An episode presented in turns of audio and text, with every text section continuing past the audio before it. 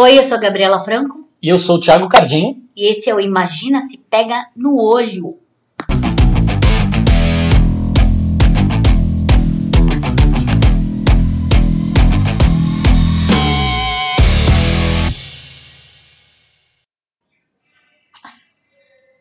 Nossa mata está queimando.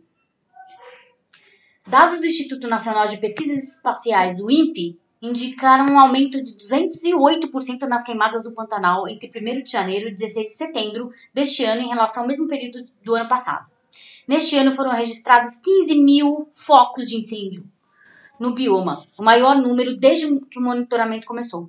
Segundo o Instituto Brasileiro do Meio Ambiente e Recursos Naturais Renováveis, o IBAMA, pelo menos 2, milhões de hectares do Pantanal já foram destruídos pelo fogo, equivalente a 19% de toda a sua área. Gente, 19% é muita coisa, tá? Na Amazônia, o aumento de queimadas é de 12%. Em relação ao desmatamento na Amazônia, o INPE detectou um aumento de 34% em agosto de 2009 e julho de 2020, em comparação com o mesmo período dos anos 2018 e 2019. Na quarta-feira, um grupo composto pela Alemanha, Holanda, Bélgica, Reino Unido, França, Itália, Noruega e Dinamarca enviou uma carta ao governo brasileiro dizendo que a alta no desmatamento do Brasil dificultava investimentos e transações comerciais de empresas nesses, desses países com o Brasil. Enquanto os esforços europeus buscam cadeias de suprimento não vinculadas ao desflorestamento, a atual tendência crescente de desflorestamento no Brasil está tornando cada vez mais difícil para empresas e investidores da Europa atender aos seus critérios ambientais e sociais de governança, diz um trecho da carta. Do tipo assim, né? Enquanto a Europa está tentando aqui fazer das tripas coração para salvar, tipo, um raminho de flor aqui, vocês têm simplesmente o pulmão do mundo e estão tacando fogo, né? Mesmo assim, o presidente da República, o dito, né, dito cujo, cujo nome nós não queremos pronunciar, disse nesta quinta-feira, dia 17, que o Brasil está de parabéns pela forma como preserva seu meio ambiente. A declaração foi dada durante a inauguração de uma usina fotovoltaica no interior do Paraíba. O cara estava inaugurando uma usina, ou seja, super extrativista do negócio, né? Fotovoltaica. Calma que vai ficar melhor. É. E ainda dá parabéns ao Brasil. Gente, esse final de semana os jornais disseram que vai ter uma nuvem negra sobre São Paulo. É, advinda das queimadas do centro-oeste. Como aconteceu no ano passado. Como né? aconteceu no ano passado, mais ou menos no mesmo período. Porque chega essa época, eles fazem essas queimadas e tem que ter um monitoramento para que isso não aconteça, né? Aí, o que acontece? Só que, ironia do destino, o avião do presidente precisou arremeter nessa sexta-feira, dia 18, 9, né? Mais conhecido como hoje, na chegada a Sinop, em Mato Grosso. A visibilidade foi comprometida por conta do quê? Da fumaça advinda de queimadas do Pantanal. O próprio chefe do executivo contou o ocorrido durante o discurso em uma homenagem do agronegócio ao presidente. Hoje, quando o avião foi aterrissar, ele arremeteu. Foi a segunda vez na minha vida que aconteceu isso. Uma vez foi no Rio de Janeiro e, obviamente, algo anormal está acontecendo. No caso, é que a visibilidade não estava muito boa. Para a nossa felicidade, conseguimos co- pousar. Pois é, para a vossa felicidade para a nossa infelicidade. Pois Devia é. ter caído, enfim. Apesar do acontecido durante a fala na solenidade, o Leibs apontou que há, algum foco de- há alguns focos de incêndio no Brasil. É pequenininho, não tem nada demais. Tipo, eu, meu avião teve que arremeter, mas não é nada demais. E que isso acontece ao longo dos anos, que é normal, gente. Sempre foi assim, entendeu? É, tá ok? O mandatário voltou a dizer que concorrentes comerciais internacionais têm interesse em supervalorizar as queimadas no país. Gente, enfim, devido, é, ao, é, devido ao Brasil ser um dos maiores produtores de alimentos do mundo. Pois é, é um dos maiores produtores de alimentos do mundo, então vamos queimar tudo. Não- Eu não sei que, que relação que ele fez com isso. Como se não houvesse outra forma de você preparar a terra, de você fazer tudo que não as queimadas. E, gente, eu já comecei assim com os dois pés na porta, falando que o Pantanal tá queimando, nem falei oi pra vocês, né? Boa noite, boa tarde, boa madrugada, whatever, se você tá faxinando, se você tá lavando louça, se você tá treinando dentro de casa, espero, né? Com máscara, enfim. A gente saiu, na verdade, falando sobre o assunto até porque, gente, é muito importante, é muito urgente. Não é uma coisa que a gente pode deixar para amanhã, sabe? É, então, assim, de verdade, de verdade mesmo, mesmo, se informem a respeito é, se informem. Tem o INPE, que é o Instituto de Pesquisas Espaciais, é um o órgão do próprio governo, inclusive, que está vindo com esses dados e o governo nega que os dados sejam reais. É muito louco isso.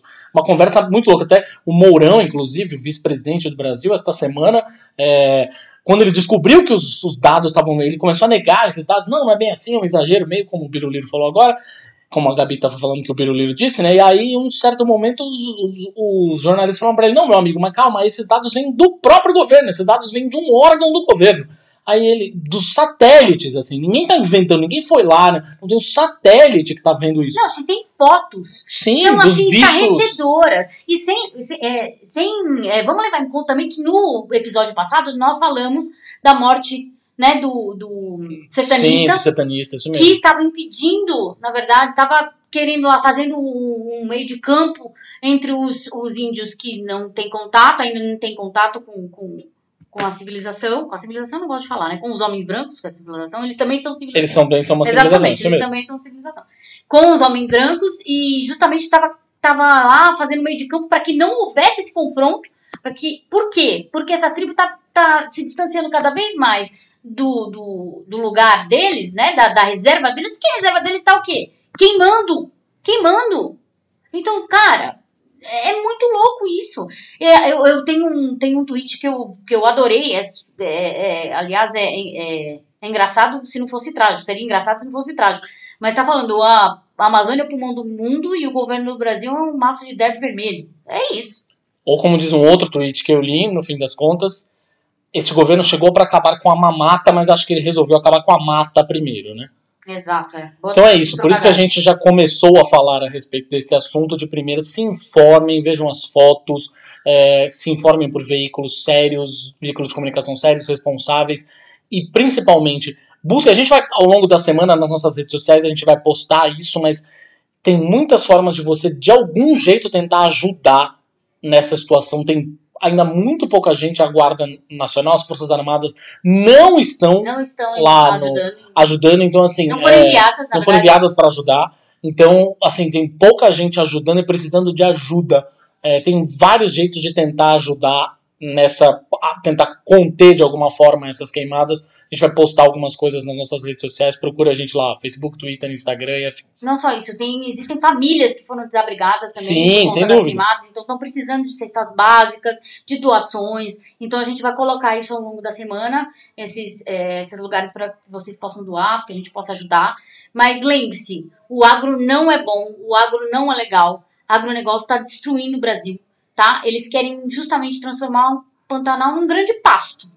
É isso. E antes que alguém diga, gente, quando a gente fala de agronegócio aqui, definitivamente a gente não tá falando da pequena fazenda, do pequeno produtor, né, Que gente? não arrasa com o meio ambiente, né, gente? Vamos que tem ser- um lotezinho de terra dele. Pois é.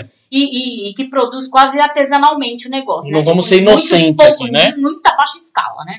Tá Escala falando de baixa. indústria, coisa grande mesmo. Bom, já que a gente começou falando do Birilovski, né?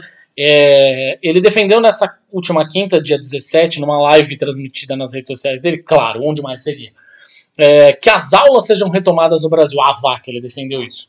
É, estamos falando de um país que acumula até o momento 134 mil óbitos e quase 4 milhões e meio de casos de Covid-19.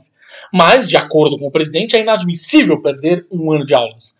O Bikonovski disse que avisou desde o início o que ele achava que deveria ser feito e um dos pontos era não ter suspendido as aulas. Ah, porque nós somos o país com o maior número de dias da molecada em casa, só está faltando a gente. Eu ia. Eu, além de dizer lá atrás tudo que eu achava que devia ser feito, não me omiti, falei da cloroquina, da vitamina D. Presta atenção. Dessa história de fica em casa, a economia a gente vê depois, não é assim, tá vindo a conta para todo mundo pagar e questão de deixar a garotada em casa. Enfim, ele falou que conversou com o ministro da Educação, o Milton Ribeiro, para que ele oriente os governadores e prefeitos conforme com, com relação à volta às aulas, é, e atacou. Puxa, isso. lá, eu não esperava que isso fosse acontecer. Mas ele atacou o sindicato dos professores que tem defendido que as aulas continuem sus- suspensas. Diz ele, abre aspas. Ficar ouvindo sindicato de professor, o pessoal deve saber como é composta a ideologia dos sindicatos dos professores, é um pessoal de esquerda radical. Alô. Esquerda radical. Guarda, anota Guardem isso aí. essa- Para eles está muito bom ficar em casa por dois motivos. Que para eles do sindicato eles não trabalham, ficam em casa e colaboram para que a garotada não aprenda mais coisas. Fecha aspas, isso foi o que disse o nosso excelentíssimo presidente da República. Agora a gente encaixa um assunto no outro para vocês verem que as coisas estão totalmente interligadas. Exatamente. Aumentos de casos no litoral. Olha, quem diria que isso iria acontecer? Gente, nossa, é inédito uma coisa dessa. Eu nunca poderia imaginar. Após um mês em queda, o número de, de casos e mortes confirmadas do novo coronavírus voltaram a aumentar nessa se semana na Baixada Santista, no litoral de São Paulo, em relação à semana anterior. O aumento é registrado duas semanas após o primeiro fim de semana ensolarado, com estradas e praias lotadas na região. Nas cidades da Baixada Santista, a média semanal de casos positivos e de mortos estava em queda desde o início de agosto, quando manteve por duas semanas com 13 mortes, quando se manteve por duas semanas com 13 mortes pelo novo coronavírus por dia. Então, estava havendo 13 mortes por dia e estava caindo, né, desde agosto. O número caiu e chegou a 5 óbitos, olha só. Que incrível. Na semana entre os dias 2 e 8 de setembro. Estava realmente melhorando, cara. Porra, de 13 para 5 óbitos. É muito. É bem bom esse número. No entanto, com base nos boletins epidemiológicos divulgados diariamente pelas nove prefeituras da região, os números de novos casos e mortes voltaram a aumentar na última semana na Baixada Santista. O aumento aconteceu duas semanas depois do primeiro fim de semana ensolarado, nos dias 29 e 30 de agosto, que atraiu milhares de turistas para as praias do litoral paulista. Porque afinal, né, a pandemia acabou. Tá aí, todo mundo tá vacinado, por que não ir pra praia? Pega o carro e vai. É, depois ainda veio o feriado da independência, que foi feriadão.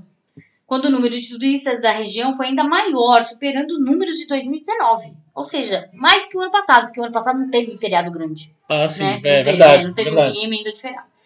Para o médico infectologista do Instituto Emílio Ribas, Leonardo Weissmann, ouvido pelo G1, os fatos estão relacionados. Aglomerações e pessoas circulando sem máscaras é um ambiente mais propício para a propagação do, do vírus. Essa fala, essa fala dele, na verdade, pode parecer tão óbvia, né? Ululante. É, pois ululante. é. Mas, Porque enfim. assim, a gente. eh, Deixa eh, o Thiago tava falando sobre a volta das aulas e o idiota lá falando que o os professores, os sindicatos dos professores não gostam de trabalhar. Gente, eu vou bater aqui na mesa e vou defender os professores com todo o meu. Toda a minha força, porque eu tenho amigas professoras, amigos professores. A minha filha tá tendo aula online e não tem, sem brincadeira, eu trabalho pra caralho, o Thiago também tá trabalhando pra caralho, essa- principalmente essas duas últimas semanas, a gente tem olhado um pra cara do outro falando, cacete, cara, como que a gente vai parar? Nove horas da noite a gente tá trabalhando vezes, Pois é. né? E eu falo, meu, não tem classe que tá mais trabalhando nessa pandemia do que professor. Não tem. Os caras estão trabalhando de sol a sol, porque eles têm que preparar a aula, eles têm que fazer uma aula muito mais. Professor É, e é. entregador, né? É, entregador, entregador é, tá trabalhando para um caralho também. Toda a nossa solidariedade aí. Sim. É, eles estão tendo que é, preparar a aula com muita antecedência, eles estão tendo que fazer uma aula super. É, uma aula muito mais interessante do que a aula ao vivo, né? Porque para você prender o interesse de criança, até de adulto, gente. Eu tenho aula também, tô tendo aula de final de semana e eu vou te falar, cara, tá? É foda você ficar prestando atenção num vídeo. É muito difícil, porque você tá na tua casa, deitado na tua cama, ou whatever, né? Então, assim, eles estão tendo que fazer das tripas coração para que a garotada preste atenção, para que absorva o conteúdo, para que eles não fiquem lá igual zumbis, para que Se interajam, envolvam. se envolvam, exatamente. Eles fazem um teatro, não basta ser professor, eles têm que ser atores, além de tudo, né? Então, toda a nossa solidariedade aos professores, que são uma classe que trabalha pra cacete, ganha mal pra cacete, e ainda são chamados de radicais e vagabundos, porque ele acabou de dizer que ele não gosta de trabalhar, né? E o mais foda sobre essa coisa toda da volta é, do, do feriadão aí, das praias lotadas no feriadão, é foda porque assim, acho que tem dois, duas coisas, né? Aí. A gente tem o.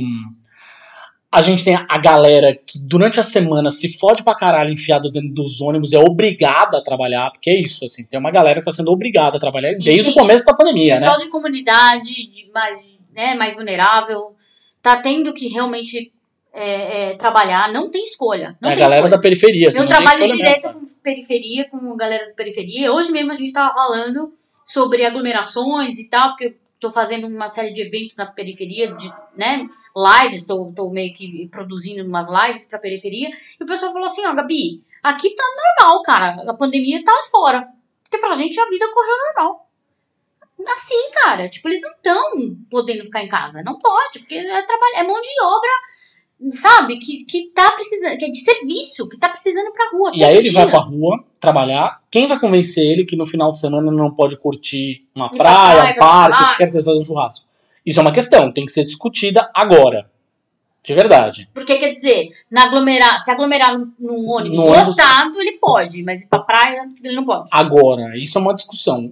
Agora, o sujeito privilegiado pra caralho que pode tranquilamente trabalhar dentro de casa, que pode tranquilamente fazer esse sacrifício de do isolamento social em defesa do próximo, esse desgraçado, esse sim eu vou julgar. Esse cara eu julgo. Esse cara foi pra praia. Esse cara, ah, tá tranquilo. Não, tá tranquilo cacete, meu. Não tem nada tranquilo. O cara que é privilegiado tem privilegiado escolha. Pra caralho, ele tem escolha. E ele, a escolha dele, ah, eu vou sair pra rua sem máscara, eu vou pra praia, tá tudo certo. Pau no seu cu se você é um desses, ok? É... Ainda como tudo está interligado, esse, esse episódio está. Todos os assuntos estão totalmente interligados. E aí, só para finalizar, no fim das contas, essa coisa da, né, da, do, do, da, da escola, só pra vocês verem como esses assuntos são todos ligados. A gente começou falando da Amazônia, não sei o que, né, da, do Pantanal e da Amazônia, estão pegando fogo e tal. Da volta às aulas. O, da volta às aulas, o presidente, o Birosteiro, disse o seguinte: numa, numa cerimônia de entrega de títulos de propriedades rurais. Veja como as coisas realmente estão interligadas. Vai acompanhando o raciocínio. Vocês não entraram naquela conversinha mole de fique em casa e economia a gente vê depois. Isso é para os fracos.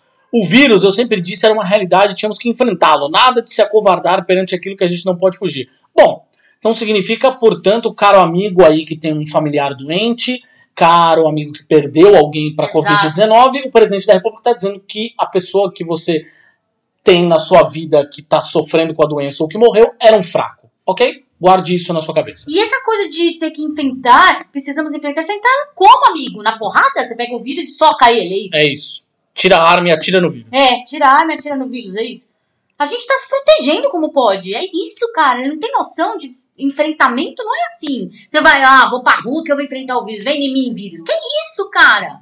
Que esse cara é um genocida e genocida, ele não tem uma mínima responsabilidade. Ele é, ele é um chefe é, de Estado e fazendo isso, colocando, falando essas coisas pro povo dele, né? Na verdade, para a nação que ele comanda, entre aspas, entre muitas aspas aí, nação que ele comanda, é. entre muitas aspas, que tudo bem, que a gente aspas pode, no verbo comandar, né? É que a gente pode enfrentar o, o, o vírus assim, tipo, é isso aí, sai pra rua e seja macho.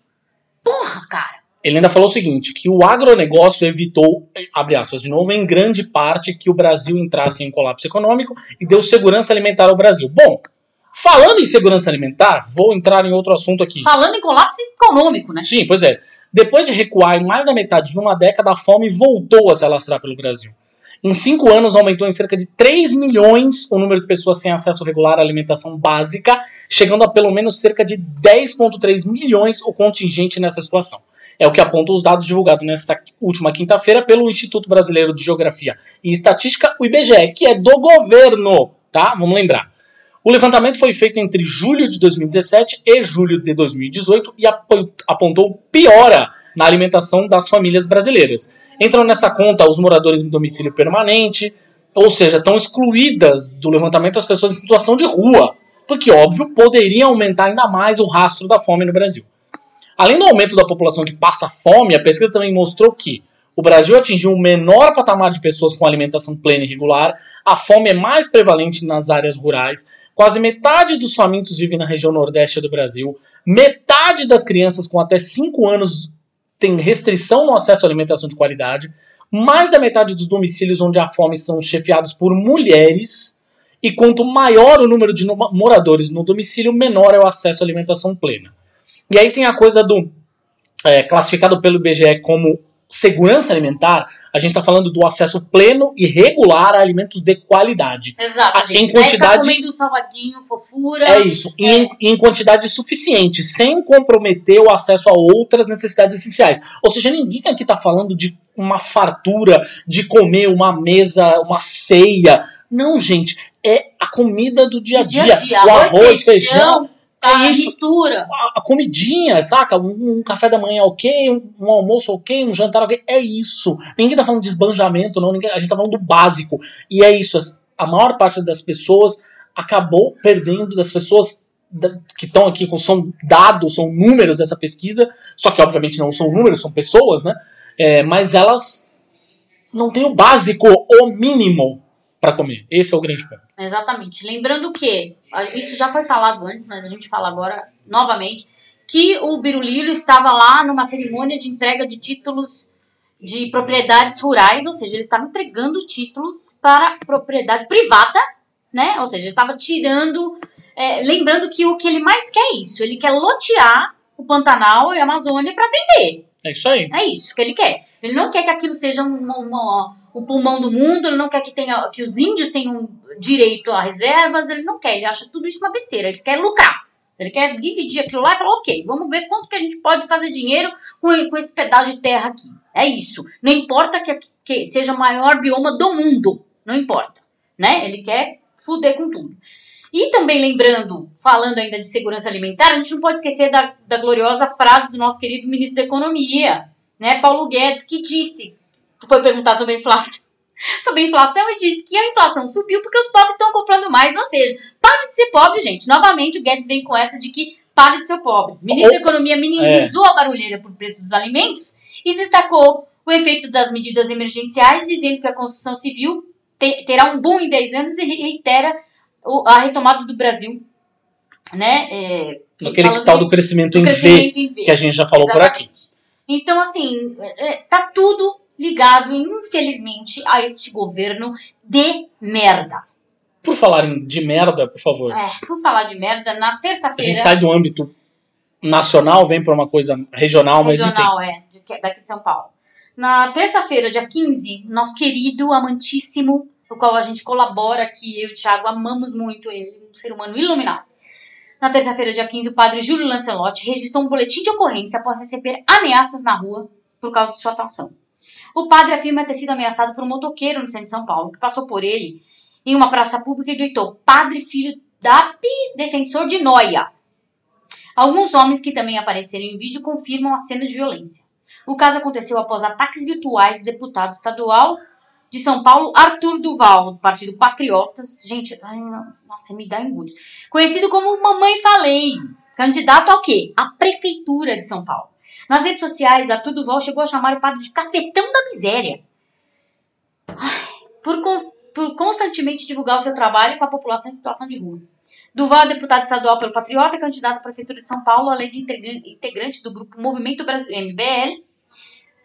Acusou o padre e integrantes da organização Craco Resiste, que monitora a violência policial na região, de apoiarem ataques de usuários de droga contra a Guarda Civil Metropolitana.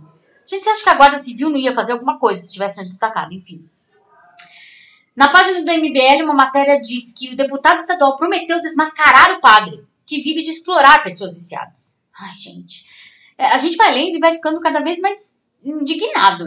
Depois do ataque de alguns candidatos à prefeitura contra mim, eu estou cada vez mais em risco. Então, quero deixar claro: se me acontecer alguma coisa, se alguém me atingir, se eu for atingido por alguém, vocês sabem de quem é a culpa, sabem de quem cobrar, alertou o padre em vídeo. Não é a primeira vez que Lancelotti é ameaçado. No começo do ano, a Corregedoria da Polícia Militar apurou denúncias envolvendo agentes que teriam dito a três jovens em situação de rua que a hora do padre Júlio Lancelotti vai chegar. O prefeito de São Paulo, Bruno Covas, do PSDB, declarou que o trabalho do padre Júlio Lancelotti da Pastoral do Povo de Rua de São Paulo é um incômodo necessário para a prefeitura. O trabalho do padre Júlio é um incômodo, mas um incômodo necessário para que a prefeitura não perca o foco de atender e atender bem essa parte da população. A declaração foi feita durante entrevista durante o jornal É o País, é, no Brasil, nessa quarta-feira, dia 16. O candidato à reeleição, Covas, disse que não há uma investigação em curso. Para poder demitir ou re- retirar o serviço público de qualquer pessoa que possa ter ameaçado ele. mas ressaltou que a prefeitura está à disposição do sacerdote. O prefeito ainda disse que se alguém tivesse motivos para reclamar do padre, seria é, seria ele, que recebe telefonemas todos os dias. Nunca o padre Júlio veio me solicitar que, que empregasse um primo, que contratasse empresa de um amigo, nunca veio pedir nada para ele. Sempre veio solicitar para que a população que muitas vezes não tem voz, afirmou o prefeito. Eu achei bem feliz essa coisa de ele falar que, tipo, ah, é um incômodo necessário. Não é um incômodo, ele tá fazendo um favor. Tá? Ele tá fazendo um trabalho que a prefeitura não faz. Exatamente. Tá? Então, não vem, não, Bruno Covas, apesar de você ter falado, ah, que ele, que ele é muito bom, que ele ajuda as pessoas. Que não tem voz. Que não é, tem pois voz. É. Cara, ele faz um trabalho que a prefeitura não faz. Porque viciado é, é, é, é considerado vagabundo, enquanto eles têm. Eles são, eles são doentes. Eles são doentes. Eu sei muito bem o que, que eu tô falando. Com propriedade eu falo isso. Tá? Com propriedade, porque eu tenho casos na família muito próximos a mim. Tive casos na família, graças a Deus não tem mais. Eles são doentes, pessoas doentes que precisam de auxílio, tá? E não vamos falar nem nada do, do padre Júlio Lancelotti, né, gente? Esse idiota desse mamãe falei aqui, que só quer é, é, é, é acabar com, com, com o, o, serviço do padre, porque essa coisa de, ai, Noia tem que morrer, Noia tem que ir pra cadeia, Noia tem que fazer tudo isso, porque é considerado vagabundo. E ele quer desmascarar, entre aspas, o padre. Desmascarar o quê, gente? Se ele faz, só faz o bem. Queria dizer para vocês só o seguinte, depois de ouvir isso, tudo que a gente tem a dizer é vote bolos. É, relembrando aqui um pouquinho o assunto da gente na semana passada sobre o mercado editorial, a coisa da pirataria e tal, né? É, saiu a nova pesquisa Retratos da Leitura no Brasil, que é feita pelo IBOP sob encomenda do Itaú Cultural e do Instituto Pro Livro. Uh, dentre os leitores que responderam à pesquisa, 47% garantem que só não leem mais porque lhes falta tempo. E dentre os afastados dos livros, por, suas ve por sua vez, uh, 38% atribuem a não leitura as minguadas horas do relógio. Isso óbvio entre leitores, né? ou seja, que de alguma forma já liam ou que ainda leem ou que já liam. Mas aí tem um outro dado da pesquisa que é muito foda, que segundo a pesquisa, 82% dos brasileiros que responderam dizem gostariam de ler mais. Ou Olha seja, aí. se está. Não era coisa de gente rica? Se a leitura está. Se o desejo da leitura está aí, por que a gente não facilita para as pessoas terem Exato. acesso? Né? Que era o que a gente falou no episódio passado sobre a pirataria. Exatamente. Ouçam, tá? Não é que a gente tá aqui apoiando a pirataria, mas. Escutem, o, escutam o episódio. é que vocês vão entender. É, a Retratos da Leitura no Brasil também apurou o que os leitores e não leitores fazem nas horas livres. Assistir televisão segue na liderança, 67%. É, foi uma coisa que vem. E é engraçado que vem encolhendo a cada nova apuração, né? Ou seja, em 2015 a taxa era de 73%, em 2011 era de 85%. É, usar a internet, por sua vez, saltou de 47% em 2015 para 66% em 2019. O WhatsApp foi de 43% para 62% e inclusive ultrapassou a coisa de escutar música no. Música ou escutar rádio, né? Enfim, aí eles colocam as duas coisas como uma coisa só, porque o streaming hoje e, e música é, são coisas interligadas, né? É um Spotify da vida, eles não iam colocar separado do rádio. Isso é, esse lance de escutar música se manteve em 60%. É, a leitura de livros aparece apenas na 11 posição entre as atividades listadas. Pra quem falou que, tipo, livro era coisa de rico, né? Tipo, Pois é. olha aí. Vamos falar de cachorrada agora. Uma adolescente de 16 anos foi agredida no Morro do Papagaio, na região centro-sul de Belo Horizonte. O principal suspeito do crime é o marido dela, de 18 anos, irritado por ela ter defendido o pitbull da família. Só quero fazer um parênteses aqui primeiro. Não é o, o assunto dessa notícia, vocês vão- quando a gente chegar no final da notícia, vocês vão entender exatamente o que a gente está querendo dizer aqui. Mas tem uma coisa que me surpreende bastante: é uma menina de 16 anos casada Tava com um menino de 18. É um cara de 18. O cara é, Exatamente. ele é maior de idade, ela tem 16 anos. Só esse parênteses que eu queria deixar aberto aí, tá? De acordo com o boletim de ocorrência da Polícia Militar, no domingo, dia 13, eles se preparavam para sair com o cachorro quando o animal se soltou e subiu no sofá de casa. O homem não gostou e agrediu o bicho. A mulher, né, adolescente, foi defender o pitbull e o marido bateu nela e no cachorro. Aí você descobre aí quem é o cachorro da situação, né? Quem, o, quem é o agressor, quem é o, quem é o violento da situação. Isso porque era um pitbull. Pitbull não é pequeno e não é fraco, tá?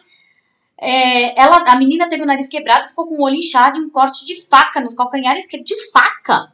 no calcanhar esquerdo. Além disso, foi mordida pelo companheiro nos dois braços. Ou seja, gente, o cara, esse idiota aqui de 18 anos, mordeu a mulher, cortou ela com faca no calcanhar, mordeu, e o cachorro não. Tipo, o cachorro, ele era tão bonzinho, cara, que ele devia ter destruído esse cara. Se esse, se esse pitbull soubesse o que é violência, ainda bem que ele não sabia, porque se soubesse o que é violência, ele tinha destroçado esse cara. A vítima desmaiou, foi socorrido por uma vizinha e levado para o hospital no pronto-socorro. O suspeito fugiu. A Polícia Civil de Minas Gerais disse que abriu um inquérito para investigar o caso, que a vítima foi ouvida e passará por exames. Mas vejam como a manchete original do G1 foi, né? Foi, foi passada. Mulher defende pitbull e é mordida pelo marido em BH. Gente, vamos lá. Assim, vamos lá. Queridos, depois o G1 foi lá e mudou a manchete, mas, cara, a internet tá aí pra isso, né? Tem prints, tem tudo. E, e a URL, se você entra na URL da notícia, a URL ainda tá escrita do jeito anterior. Então, não tem nem como negar. Gente, mulher defende pitbull e é mordida pelo marido em BH. E a foto era a foto de um pitbull super fofo. Pois é. Ou seja, uma puta notícia séria, uma notícia de verdade, cara, sobre é, uma. Uma notícia sobre uma agressão à mulher. Sacou? Gente, de verdade, cara, que essa é essa era a melhor manchete que vocês podiam escrever Bom, e botar uma foto de um, né? e botar uma foto de um pitbull fofo assim, do tipo Pois é, como o se Pitbull, fosse um coitado, não fez porra nenhuma. Ele podia ter destroçado esse cara, se ele quisesse. Podia- Destroçado. Ele era tão bonzinho que nem conseguir defender a própria dona, o tadinho conseguiu. Eu vi muita gente compartilhando essa notícia dando risada, assim, ah, ah, ah, do tipo, como se. Porque essa, essa manchete vista desse jeito, ela parece que assim, o, o, o cachorro mijou no sofá, e aí o marido foi dar uma bronca nele, e a mulher defendeu o pitbull, e o marido foi lá e mordeu a mulher. E, gente, não foi isso que aconteceu, foi uma agressão fodida. A mina desmaiou, cara. Desmaiou, teve o calcanhar cortado, cara. Sacou? É isso. Não só isso, a gente, assim, tem uma alegoria que os professores de jornalismo sempre usam, que é sempre assim, né? Como você sabe o que que é uma notícia? Notícia não é o cachorro mordeu o cara. Notícia é o, o cara mordeu o cachorro. Então é tipo, ah, eu acho que eles falaram, ah, agora eu vou poder usar a alegoria que o professor me ensinou. Ah, Então Deve não, né? Tipo, deve ter pego, sei lá quem pra escrever essa porra dessa notícia. Horrível essa manchete, o cachorro não teve culpa nenhuma. Coitado do cachorro, foi o que menos apareceu na história. A culpa toda é desse idiota. O animal nessa história é esse cara. Esse cara que quase matou a menina e, e agrediu o cachorro. Por falar em imprensa, de novo, aqui a gente tem que fazer uma crítica, que é o seguinte, e detalhe, ambos somos jornalistas aqui, tá? A gente tá fazendo essa crítica com propriedade, no caso. Porque circulou nessa semana em sites brasileiros e aí, obviamente, se proliferou nas redes sociais, a notícia de que o chefe francês Jacques de dono do restaurante Le Galion, com três estrelas Michelin, em Annecy, na França, teria usado sêmen em uma das suas sobremesas. Para piorar, cerca de 40 clientes teriam sido contaminados com doenças sexualmente transmissíveis após comer o famoso creme soufflé do restaurante. A notícia é nojenta, não é? Acontece que ela é falsa! Vocês ficam compartilhando o negócio, a notícia ela foi criada pelo site Weekly World News, que é um site de humor. Ou seja, tipo o sensacionalista, tipo o, o The Onion lá nos Estados É, Unidos não. e tal.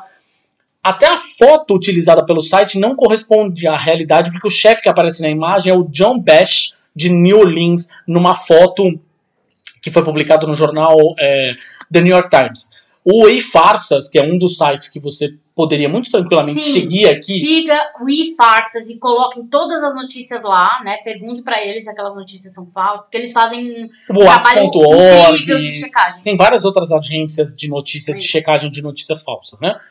Um, diz que eles jamais devem ser usados como fonte, é óbvio que não. Mas teve outra que circulou ainda por cima, que falava o seguinte, que um homem de ci- de 56 anos da Flórida, durante um exame de toque retal, atirou no médico duas vezes no peito a queima-roupa porque ele chegou ao orgasmo durante o exame de verificação da próstata. Gente, é outra notícia falta e- falsa e velha. Ainda por cima, porque essa notícia, vez por outra, ela volta e as pessoas compartilham loucamente como se não houvesse amanhã. Exato. Gente, Tem umas coisas assim, tem umas notícias zumbi, né? Tem umas notícias falsas zumbi que volta, volta. A gente, gente, de novo essa notícia, caralho, meu. Porra, internet, vai se fuder. bom, gente, é isso. Vamos agora entrar no assunto da semana.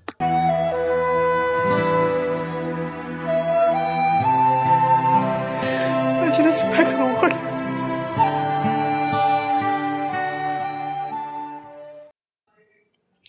Vamos lá.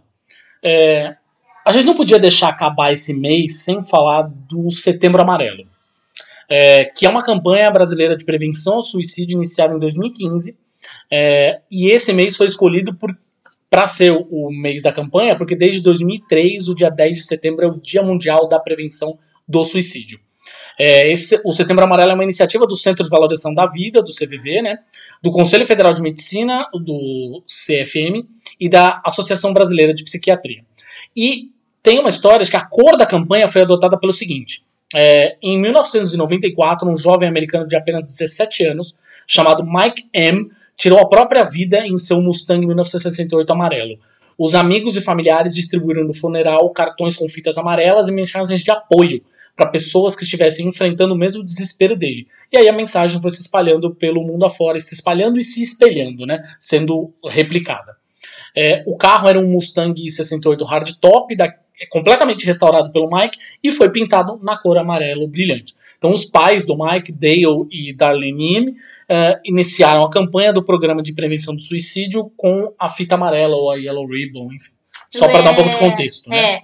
E é interessante essa, essa, essa contextualização, essa, essa informação, na verdade, porque nós, eu tenho, nós temos aqui em casa, né, uma pessoa com uma condição, com, de, uma condição mental que sofre de ansiedade, TDAH e que é nossa filha a Exatamente. Valentina, né? E ela desenha, e toda vez que ela desenha, ela desenha muito, né? A Valentina quer ser, inclusive, ilustradora, quer ser é, animadora, ela quer ser, né? De, quer fazer animação.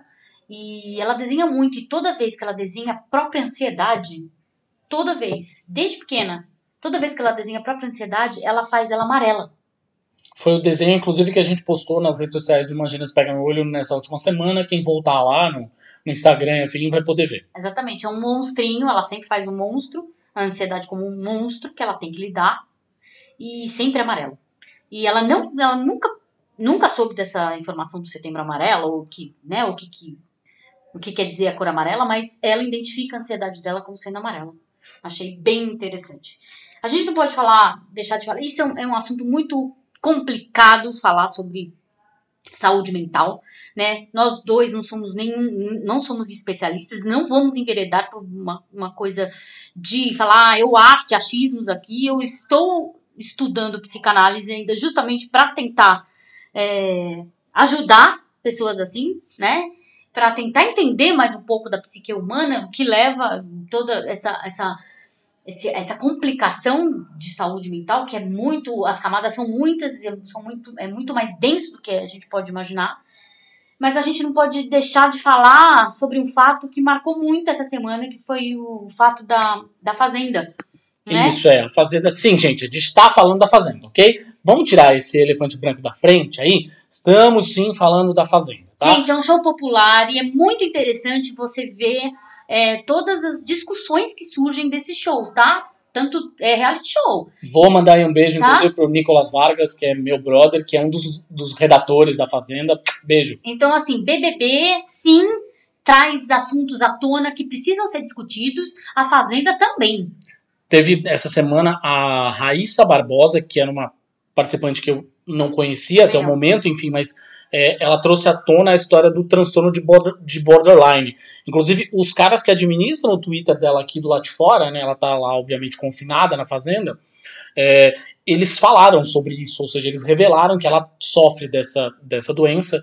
É, depois que teve uma votação para a roça, que é o mesmo, para quem não, não manja, é o mesmo esquema do paredão, do BBB, enfim, né? Os caras são indicados para ver quem vai ser eliminado.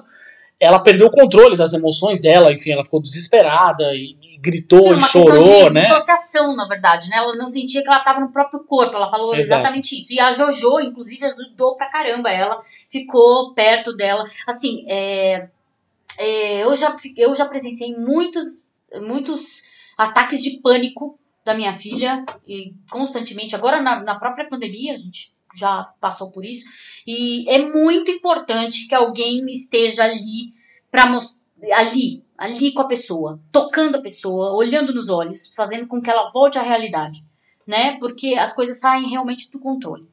E o foda, na verdade, é assim, a gente tá falando ainda, se, já é há muitos anos, inclusive, já é bastante é, recomendado que se discuta o assunto saúde mental.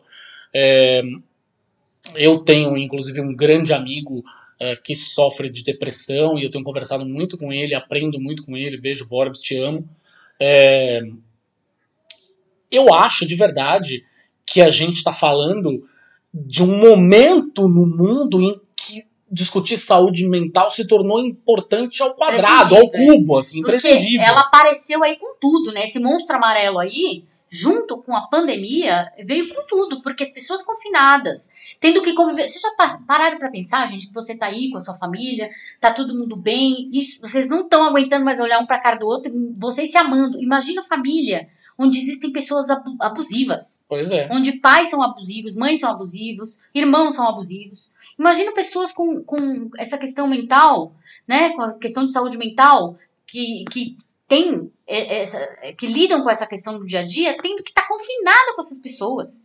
Só o fato da gente estar tá confinado já é uma questão, né? Então, assim, existem muitas coisas que estão em xeque. Tem o futuro da gente que está em xeque, tem a vida que está parada que está em xeque, tem a questão do confinamento, de você se sentir preso, é isso. né? De é você, você não tá ter mais liberdade. Tem o medo, né? Medo. Isso medo. é um gatilho enorme para qualquer pessoa que sofre de ansiedade, de qualquer transtorno, tá? É, então, assim, é, a gente precisa falar, nós não queremos entrar mais fundo aqui, de ah, você deve fazer isso, você deve fazer aquilo. Não, não é nada disso. Aliás, tem uma outra coisa, isso- talvez isso seja bem importante. Assim, Quando a gente fala de setembro amarelo, e a gente acha que de verdade é importante que isso seja discutido, ponto. Porém, quando a gente fala de setembro amarelo, a gente vê muitas pessoas postando nas redes sociais assim: ah, o meu inbox está aberto, Isso, minha, minha minhas DM tá DMs estão aberta. abertas, vem falar comigo. Muito legal que a gente esteja disposto a ouvir, que a gente esteja disposto a dar um abraço, beleza. Mas, gente, não pode passar disso, tá? As pessoas que têm algum tipo de distúrbio mental, seja leve, moderado, seja mais grave, tanto faz, elas precisam de ajuda profissional. Exatamente. Ou seja, não adianta você tentar bancar o psicólogo. Não adianta. Você, qualificada. você, ela precisa de escuta qualificada, ela precisa falar com um psicólogo, com um terapeuta, às vezes com um psiquiatra, enfim, às vezes as coisas precisam ser complementadas. Exato, às vezes precisa tomar remédio. Então, assim, você não sabe, você não sabe a condição da pessoa. Por mais que você tenha boa vontade, que você tenha amor, que você queira ajudar, não é assim, tá, gente? Assim, eu recomendo muito mais que vocês pesquisem, por exemplo, é, é, psicólogos que atendam a preço social ou atendam gratuitamente e tem uma listinha e passe para essa pessoa. Fala, olha aqui, cara, tem essa pessoa, tem essa, essa, essa aí na sua região, ela atende, sei lá, por 10 reais, por 50 reais, ou então de graça. Tem muitos psicólogos que estão fazendo esse trabalho gratuito agora na, na pandemia, né? É, inclusive, a gente pode, é, nas nossas redes sociais, Verdade, colocar exatamente. uma listinha ali. Então, é muito mais produtivo, na, eficaz, na verdade, que você é, apresente esses, esses é, profissionais né, da, que cuidam de, da saúde mental, tanto psi- psicólogos, psicanalistas, psiquiatras, que atendam a preço social para essa pessoa, do que você ficar querendo bancar é, é, o psicólogo aí sem, ter, sem ser qualificado para isso, tá? Carinho, apoio, atenção, todos eles são fundamentais. Assim, é muito legal você ser uma pessoa que ama, é, que está presente, que está ali junto, que conversa, é, que faz sentir que a pessoa do outro lado não está sozinha. Tudo isso é muito legal, tá? Ninguém tá falando que não é para fazer. Exato. O que a gente está falando é para você não tentar bancar o analista. Assim, vamos tentar pensar juntos o que você está passando. Não, gente. Não, não. E, e eu, eu tô falando isso porque eu já vi pessoas agindo desse jeito, assim, ou seja, tentando de alguma forma é, bancar o psicólogo. Acha que a pessoa não consegue ir no psicólogo, eu vou tentar ser o psicólogo para ela. Portanto, não. Não é não assim, tente é. ser. Não Porque, tente ser, você tá gente, fazendo bosta. é, exatamente, porque a questão, quando a pessoa entra em crise, a questão é, é, é espiralar, assim, é um negócio tão, é tão difícil, uma questão tão labiríntica, né? Os labirintos, não é à toa que a gente usa a, a figura de linguagem, os labirintos da mente. A Sim. questão é tão labiríntica que tem uma hora que você não vai conseguir sair de lá. Você vai ficar preso com uma pessoa, no labirinto dela, tá? Então precisa realmente de uma escuta qualificada, de uma escuta profissional. Precisa de alguém que tenha técnicas para conseguir sair disso, ou então é, dar um remédio para essa pessoa, prescrever um remédio. Então, assim, psicanalistas, psiquiatras e psicólogos estão aí para isso, tá? É muito, é também um gesto de amor e carinho você a, oferecer esse serviço para pessoa. É isso. É, quer É dizer claro. que você tá quer dizer que você tá preocupada com ela e que você quer que ela melhore. E é isso. E só alguém com técnica e que, alguém profissional que ofereça ajuda profissional que vai poder ajudá-la. Tá bom? É, eu queria muito é, levar, em- é, levar é, trazer à tona, na verdade, duas, duas, dois pontos que eu queria falar sobre a Raíssa na, na, Na fazenda. na Fazenda. Primeiro, é, a produção estava ciente que a menina era borderline, e, e aí, mesmo assim, ela foi. Eu É, queria- isso é uma pergunta. É. é. Então, Sim. assim, até que ponto isso é saudável pra ela, pra ela mesma participar de um, de um, de um programa como esse, de um reality show onde ela vai ter um monte de gatilho, porque ela vai lidar com um monte de gente que ela não conhece, passar por situações é, Pressão, limítrofes, É, exatamente, pressão, né? Então já não Porque tem basta. as provas, É, porque tem prova, tem tem o julgamento, ela vai pra, pro paredão lá, pro, pra, pra, São pra várias roça, situações sei lá. É. que podem ser gatilhos para crise de ansiedade.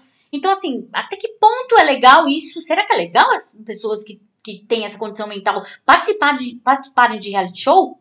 Segundo, é, essa exposição dela foi benéfica ou foi maléfica? Até que ponto foi uma coisa ou foi outra coisa? Ah, mas foi benéfica porque agora todo mundo tá falando sobre. Mas Isso foi é um lado bom, isso é um lado mas... bom. Mas o outro lado da moeda é: essa pessoa com essa condição foi exposta, ela tá fragilizada. ela queria. Ela- exatamente. É, exato. queria ter uma crise de ansiedade ali ao vivo pro Brasil inteiro assistir.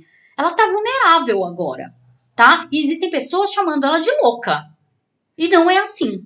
A questão não é essa. A gente ainda tem aquele tabu todo de pessoas que têm é, questões mentais serem chamadas de loucas. Não é assim, tá, gente? Não é. As coisas são muito mais.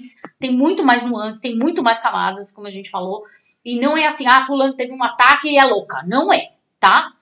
Então, assim, vamos parar pra pensar sobre isso? Será que, esse, será que a produção do, do reality show da Fazenda foi responsável de colocar uma menina nessa condição lá dentro? Será que ah, os próprios agentes da Raíssa também foram responsáveis?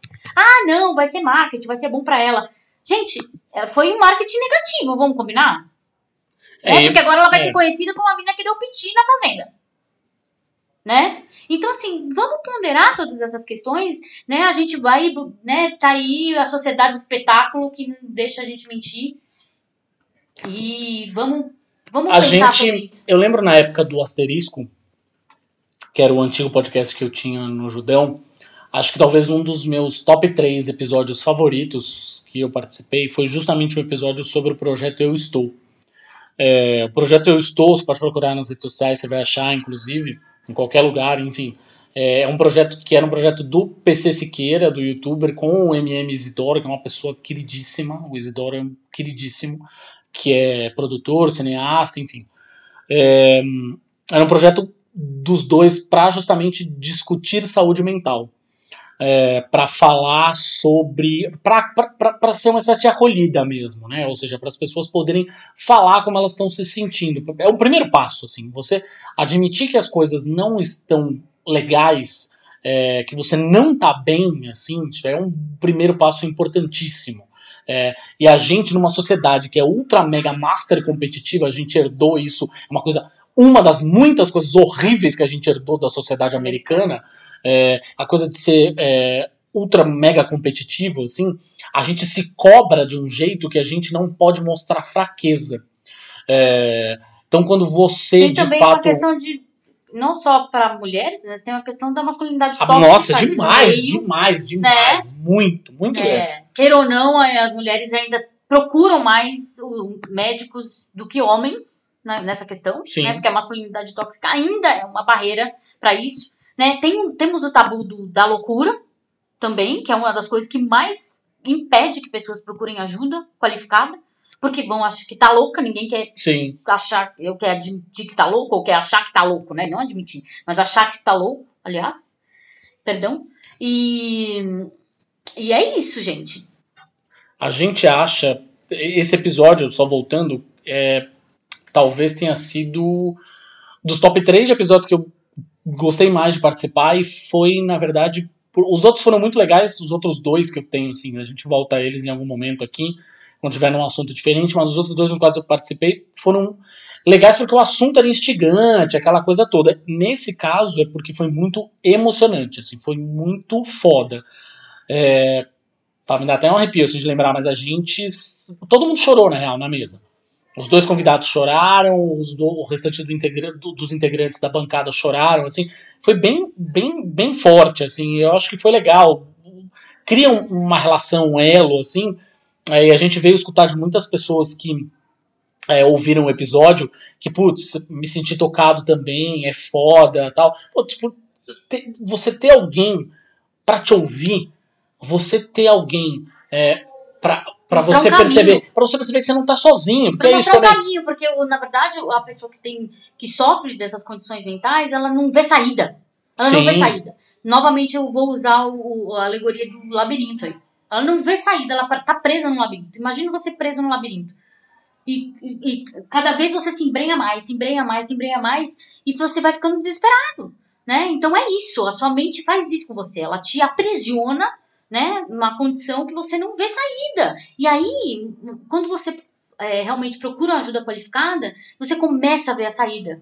Você começa a ver a luz no é, novamente uma, um, um, um, como é que fala? Uma alegoria ridícula e uma figura de linguagem que a gente usa muito, mas você vê a luz no fim do túnel mesmo, Sim. né? E assim, eu queria dizer para vocês que eu tudo tudo que eu falei aqui no no podcast sobre a minha filha, ela está ciente disso, tá? Ela, eu eu falei com ela, conversei com ela, falei que a gente ia fazer. Ela tá ciente que ela tá sendo citada, né? Então eu perguntei para ela se eu podia usá-la como, como exemplo, exemplo e ela falou que sim. É, e assim, eu, a gente tem aprendido cada dia aqui, cada dia. Hoje mesmo nós tivemos uma conversa com a, com a psicóloga dela, de 15 em 15 dias mais ou menos a gente tem um relatório, fala com ela. Isso. E o Thiago é, acompanha a minha luta com ela e que se agravou bastante agora na, na quarentena o negócio foi escalou de 10 para 100, né? E é, é muito assustador você você ver é, quão frágil, quão vulnerável as pessoas estão e não poder fazer nada por elas. E acho que é importante quando as pessoas elas enxergam é, que tem outra. Elas enxergam que elas não precisam ser fortes o tempo todo, que essa fraqueza não, não é sinal. Não as faz pior. Não as faz pior, não é sinal de que você é menor do que ninguém, muito pelo contrário. Isso é uma questão. Mas quando elas enxergam que talvez elas estarem quebradas não façam com que elas sejam únicas, que tem outras pessoas numa Exato. situação similar, assim, sabe? E de repente ela ter como encontrar uma outra pessoa que ela se dê minimamente algum tipo de suporte Identificação. É, a identificação é muito, muito legal. Assim. Tem um outro podcast, enfim, o, o Eu Estou é um projeto enorme, tem, tá nas redes sociais e tal, mas tem um outro podcast que é da, da Half Death, da, da produtora, que chama Esquizofrenóias, da, com a Amanda Ramalho, a Amanda Ramalho que era do Pânico. É, ela hum, também foi lá no nosso podcast, na época, no, no Asterisco. É, também foi um papo muito legal. Ela fala sobre ansiedade, depressão, transtorno bipolar. É, ela, foi, ela convive com esses transtornos, né, desde nova, desde ela é diagnosticada desde muito cedo. É, e ela fala abertamente sobre o assunto, com um pouco de bom humor, sem dúvida, mas nunca tira a seriedade da história. Então, é, a gente está aqui também recomendando, escutem o podcast dela, que é muito legal. Então, no final, gente, assim, por mais que a gente ame as pessoas, que a gente queira ajudar, eu acho que é muito, de muito mais valia você colocar essa uma pessoa, um, um profissional qualificado para ajudar essa pessoa do que a gente tentar ajudar, tá? Então fica essa história aí, setembro amarelo, a gente tá junto, a gente super é super legal você doar seu tempo, seu ouvido, seu coração para as pessoas, mas se você quer realmente ajudar de fato essas pessoas, elas precisam ter ajuda profissional. E se você é uma das pessoas que passa por uma situação dessa, você está ouvindo a gente, é, nossa sugestão vai ser sempre, meu, procura ajuda profissional, assim, é, ou pro, a gente, de novo, vamos colocar nas nossas redes sociais a coisa de apoio, de ajuda profissional ou a preços mais bem mais sociais, ou de graça, se for o caso, né, tanto meu filho quanto a minha filha fizeram, inclusive, é, atendimento, atendimento de graça em universidades, por exemplo. Mas, além disso, se você se sentir sozinho, você precisa conversar, ligue no CVV. 188 é uma ligação gratuita de qualquer telefone do Brasil, ou você fala com eles pelo chat do site cvv.org.br, tá? Exatamente. Agora nós vamos para dicas. Dicas da semana, vamos lá. Você quer começar? Pode ser. Vamos falar sobre série. Tá aí na boca do povo. Cobra Kai. Né? É, mexe com nostalgia, né, gente? Você que tem você que é quarentão aí, tenho certeza que você ficou tentado a assistir Cobra Kai. Ela é super divertida. Ela tem uns problemas, vamos, vou falar que ela tem alguns problemas. É, é, é. É, tem alguns problemas sérios, mas ela é muito divertida. Se você puder assistir Cobra Kai, a gente recomenda. Tá na Netflix, ela foi lançada primeiro no YouTube. No YouTube Red. Né, no YouTube, é, que a gente até assisti no YouTube, mas eu não tinha assistido a segunda temporada, é, só a primeira. E as duas temporadas estão agora no Netflix. E, gente, tem Peter Cetera na trilha sonora. Sensacional. Se você pensava que o Daniel San era o, o herói da, da parada, você vai descobrir que o Daniel San virou um liberalzão que votou no Amoedo. Mas vou falar, a gente precisa falar uma coisa assim. Os dois personagens masculinos, São tanto babacas. o Johnny quanto o Daniel, eles se encontram, só pra quem não, não sabe do que se trata, basicamente, é uma série que se passa muitos anos depois do, do primeiro Karate Kid, né? Do confronto final entre eles Cobra. Kai e o Miyagi-Do. E, e o Daniel, basicamente, o Daniel, é engraçado que se inverteram as coisas, né? O Johnny era de uma família super é, privilegiada, caralho, riquinho, e aí o Daniel vinha de uma família humilde, tinha se mudado, a mãe sem grana, não sei o que lá. Os papéis se inverteram totalmente. O Daniel, graças à vitória, virou um personagem folclórico na cidade, todo mundo amava ele. De garoto prodígio, ele virou o cara que era dono de uma, um empreendedor, não sei o que, o auto, dos, Dos de uma, automóveis. dos automóveis lá, de uma. Aquilo é uma o quê? Uma. Chama lá, não. Umas oficinas, né? Uma- Aquilo é uma Não, oficina não, ele com- vende carro. e uma revendedora, essa Revendedora, palavra é. eu tava procurando, isso. É, e por outro lado, o Johnny tá numa merda fudida, tentando se recuperar tal, e aí ele abre, reabre o dojo lá. Uma série de fatores fazem com que ele reabra o dojo, e aí, claro, todos os traumas da vida do Daniel San voltam, né? Todo o bullying que ele sofreu nas mãos da galera da do Cobra Kai, é, voltam e eles se, é, voltam a se encontrar, e tem um monte de adolescentes no meio do caminho, com várias histórias diferentes e tal. Os filhos deles. Mas o ponto é que os dois são dois babacas, assim, são Exatamente. dois, dois. Johnny é bolsominion e o Daniel San é um liberalzão. Eles não cresceram, assim. De fato, eles não cresceram. É... Mas é divertido, gente. Mas a Se série é você- muito divertida. A, a esposa do Daniel San é a única adulta responsável da série. Da série, exatamente. E a série também não existe polícia na série. Não existe. Você quebra, você quebra a, a cidade inteira, invade lugar, agride pessoas, mas a polícia nunca aparece. É um lugar mais abandonado que sei lá o quê. Vai É, que as- Velho Oeste. As duas temporadas, as primeiras temporadas estão lá no Netflix e a terceira temporada que eles vão começar a produzir, aí vai ser o próprio Netflix que vai produzir. Mas já tá confirmada, aquela história toda. É, eu tenho minhas ressalvas aqui quanto a- ao ao papel da mulher do Daniel Sam, porque aí colocam sempre a mulher como sendo a responsável, a adulta, o grilo falante e Hum. bababá. Isso é um um clichê. ponto, é. Isso é um clichê. Não façam mais isso. Então fica lá os dois babacão. Ei, eu sou melhor, eu sou melhor, meu pinto é maior que o seu. Que é basicamente isso, né? Questão. Se a gente for passar pra psicanálise, é mais ou menos isso. Tipo, um fica medindo pinto lá um com o outro. E a mulher, ela diz: Não, gente, vamos ser adultos. Parem com isso, temos contas a pagar. É mais ou menos isso que rola. Pois é. Que é um puta de um clichêzão, né? Mas enfim. É, mas de qualquer forma a série é divertida. É divertido. É, tem e essas questões acho que acabam tornando até mais divertida porque você não você percebe que são duas pessoas que precisam aprender muito ainda ou seja não tem o herói e o vilão não tem o heróizinho e o vilãozinho não tipo são dois caras adultos que não conseguem os dois se desvencilhar Do do- do- dos problemas do passado sabe aquilo que a gente estava falando antes procure ajuda então os dois deviam fazer terapia os dois deviam fazer terapia Exatamente. E aí a gente tem o filme. Gente, um filme maravilhoso. Eu queria saber um pouco mais desse filme, porque ele foi uma adaptação de uma HQ. Da uma, HQ do Joe Kelly, escrita pelo Joe Kelly. É engraçado quando você vai assistir o filme, e aí começa lá, é uma produção Man of Action.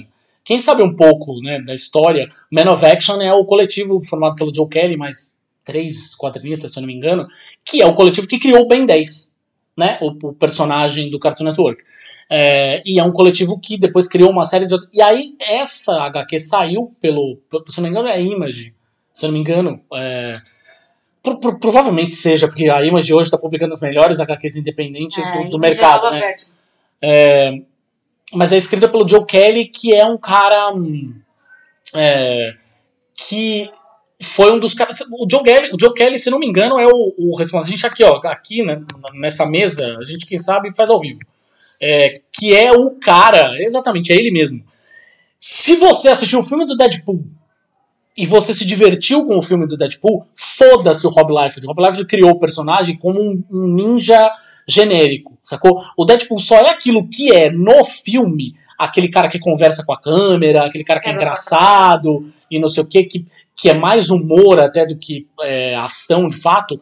Só existe aquele Deadpool por causa do Joe Kelly. O Joe Kelly, na passagem dele pelo título do Deadpool, é que deu essa cara pro personagem. De galhofa. Então, é, e o Joe Kelly escreveu esse gibi, IQ Giants, é, se eu não me engano, saiu aqui no Brasil como Eu Caço Gigantes, mas a adaptação foi lançada como Caçadora de Gigantes. O filme, né? O filme foi lançado como Caçadora de Gigantes.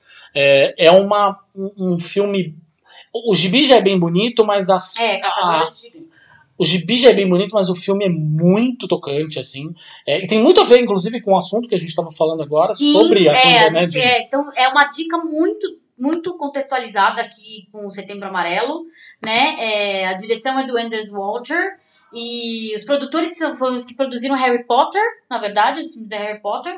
E o elenco é tem a Zoe Saldana, que é sensacional, e é a história de uma menina, na verdade, chamada Barbara, que que escapar de- de- da realidade que mais tarde no filme vai se desenrolar, que você vai, vai entender que realidade, que é essa. é essa. é isso. Mas ela cria subterfúgios para lidar com essa realidade. Ela cria ilusões para lidar com essa realidade que são os gigantes. Ela precisa inventar gigantes. Né? Que, vamos falar, gente, na, na, na, na questão na figurativa da parada, a gente mata gigante todo dia, né? Uhum. Nós temos, cada um tem seu gigante aí para matar, né? Na vida, no dia a dia.